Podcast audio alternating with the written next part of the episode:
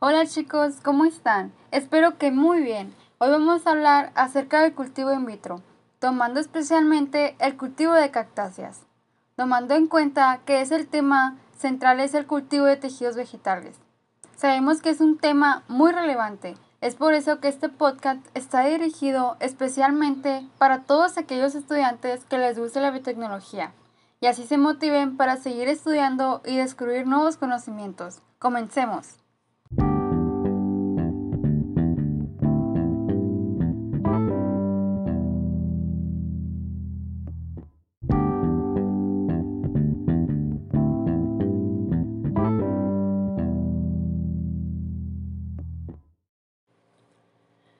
El cultivo in vitro es un conjunto de herramientas biotecnológicas con muchas ventajas y de grandes aplicaciones que se basa en la totipotencialidad de las células vegetales. ¿Pero qué quiere decir totipotencialidad? Pues bien, hace referencia que a partir de una célula en medio de cultivo nutritivo podemos crear una nueva planta completa. Para entender mejor el tema es necesario saber conceptos básicos relacionados Empezaremos por cómo se define el CTB o cultivo de tejidos vegetales. Se le llama así al conjunto de técnicas que nos permiten el establecimiento, mantenimiento y manipulación de cualquier parte de una planta. Puede ser desde una célula hasta un organismo completo.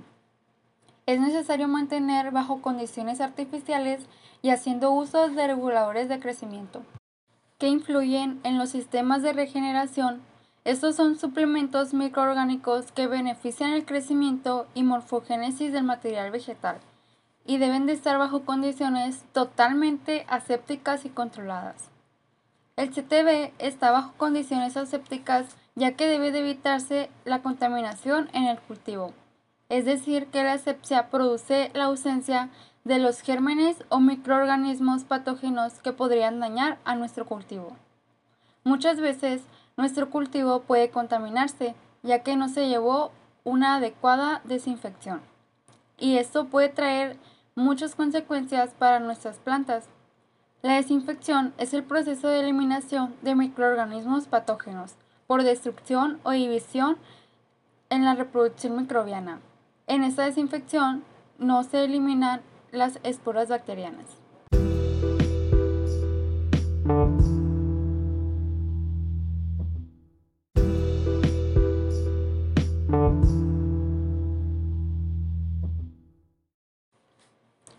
Por otro lado, una de las principales aplicaciones en los cultivos de tejidos vegetal se usa la micropropagación, que consiste en multiplicar rápidamente y regenerar material vegetal para producir una gran cantidad de nuevas plánticas genéticamente idénticas, donde se toman pequeñas secciones del tejido de una planta o estructuras enteras.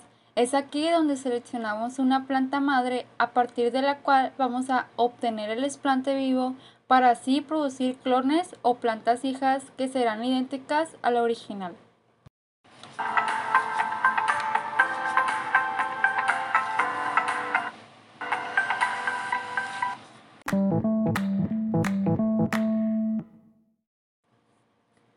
A continuación, daré algunas de las múltiples ventajas que tiene el cultivo de tejidos vegetales, que favorecen al uso de estas técnicas de laboratorio.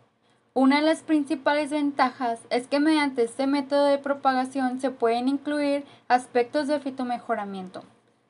También permiten obtener plantas libres de enfermedades. Otra ventaja es que ocupa muy poco espacio.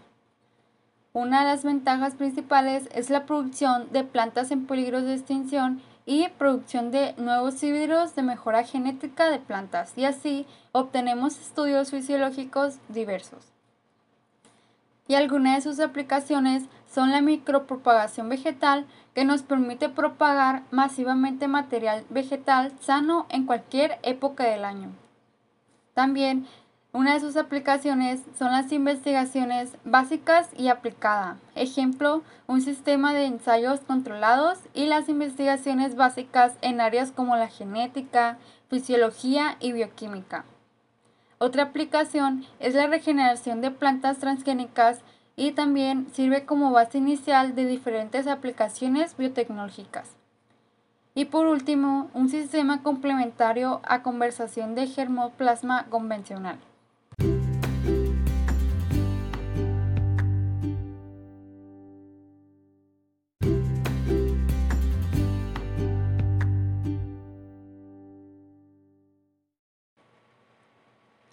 El propósito de estas técnicas de cultivo de tejidos vegetales es desarrollar una nueva estrategia mediante la aplicación de metodologías para acelerar el proceso de germinación in vitro de cactáceas, aprovechando las propiedades físicas y químicas de ceolitas naturales como una nueva alternativa de sustrato que ayudarán a incrementar la tasa de germinación de las especies de cactáceas.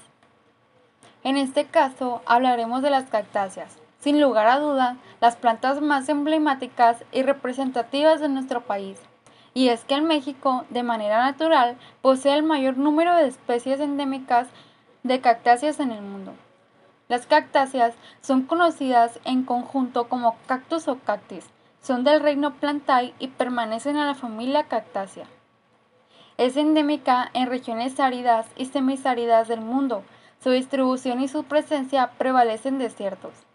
En México radican en desiertos de Sonora, Chihuahua, sin dejar de lado la zona árida de los estados de Querétaro e Hidalgo. Lamentablemente, este tipo de plantas han tenido un gran impacto en las últimas décadas. Las poblaciones de cactáceas están experimentando un nivel de disturbio en sus comunidades por diferentes factores afectando su crecimiento y están consideradas en peligro de extinción, ya que han sufrido una gran amenaza de saqueos masivos y se han confirmado que hay una baja tasa de crecimiento debido a esto. Se dice que el cactus es el más extendido que se vería menos afectado por el cambio climático, ya que sus condiciones de este cultivo es que no soportan temperaturas por debajo de los 7 grados centígrados, pero pueden soportar los 45 grados centígrados.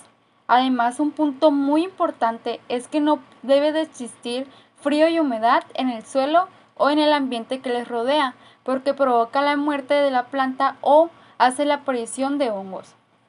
El sustrato empleado debe ser poroso, con buen drenaje y un pH entre 6 y 7.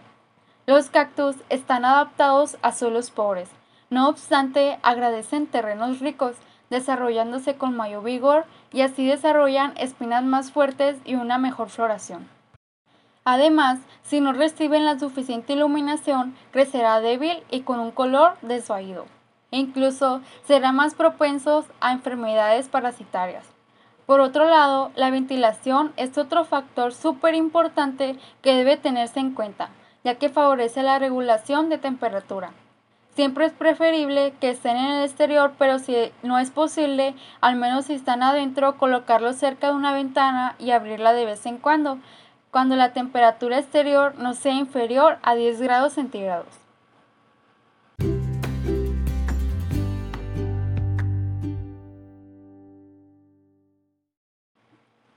Sin embargo, también se incluye a este podcast algunas de las especificaciones para llevar a cabo el CTV de las cactáceas. Principalmente debemos seleccionar una planta madre que ésta debe de cumplir ciertos requisitos que tenga buen estado de salud, vigor y sobre todo que esté libre de enfermedades y plagas, para que esto no afecte al rendimiento y resultados del medio de cultivo. Después, la selección del esplante. Este debe de ser adecuado tomando en cuenta el tamaño que debe de oscilar entre 1 y 3 milímetros, en forma de esqueje, que es decir, puede ser un tallo, rama o parte de una planta que se injerta en otra, y más adelante trasladarlo al medio de cultivo. El medio de cultivo a utilizarse dependerá mucho del tipo de que se use. En este caso se utilizó el medio de cultivo Murachige Skok, ya que provee de los nutrientes necesarios al cultivo. Las condiciones del cultivo desde el inicio deben de ser asépticas, además ser idóneas en condiciones de luz, temperatura, pH y humedad.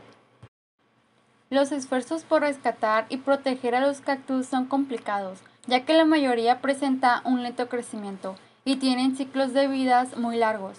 Por otro lado, los demontones por disturbios de los hábitats naturales de las cactáceas, además la sobreexplotación y el comercio ilegal para ello que se han implementado el cultivo in vitro para preservar esta especie mediante la micropropagación masiva y prevenir que esta especie se extinga.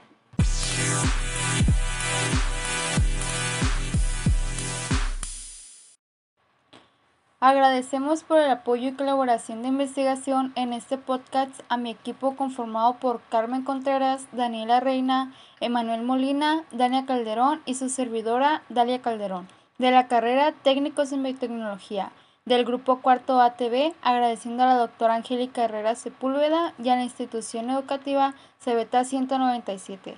Muchísimas gracias, hasta la próxima.